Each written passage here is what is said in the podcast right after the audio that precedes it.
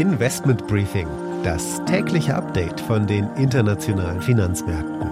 Ein The Pioneer Original. Die Stimmung ist fragil an den Märkten. Zinssorgen und Rezessionsängste dominieren. Die Gaspreise in Europa steigen weiter um 13 Prozent am gestrigen Tag. Russland stimmt auf einen langen Krieg ein und Nord Stream 1 muss mal wieder gewartet werden. Und China senkt die Zinsen für Hypothekenkredite erneut, um den Immobilienmarkt zu stützen.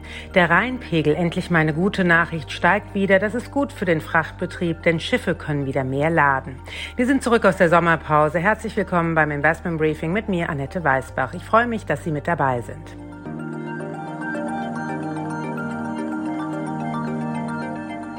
Der Blick auf die heutigen Themen.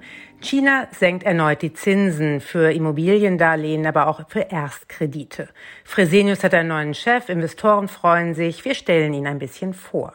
An der Wall Street wird unsere Börsenreporterin Anne Schwed auf das Notenbanker-Treffen von Jackson Hole vorausblicken. Die Anleger achten bei der Konferenz der Notenbank auf jeden Hinweis, der Aufschlüsse darüber geben könnte, wie die weitere Strategie der Notenbank aussehen wird.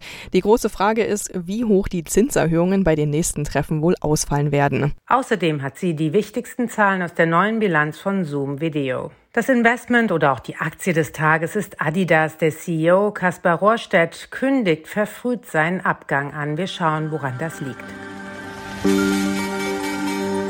Das sind die Themen heute. Die komplette Ausgabe hören Sie als Teil unserer Pionierfamilie. Damit unterstützen Sie unabhängigen, werbefreien Journalismus. Alle Informationen dazu finden Sie auf unserer Webseite thepioneer.de.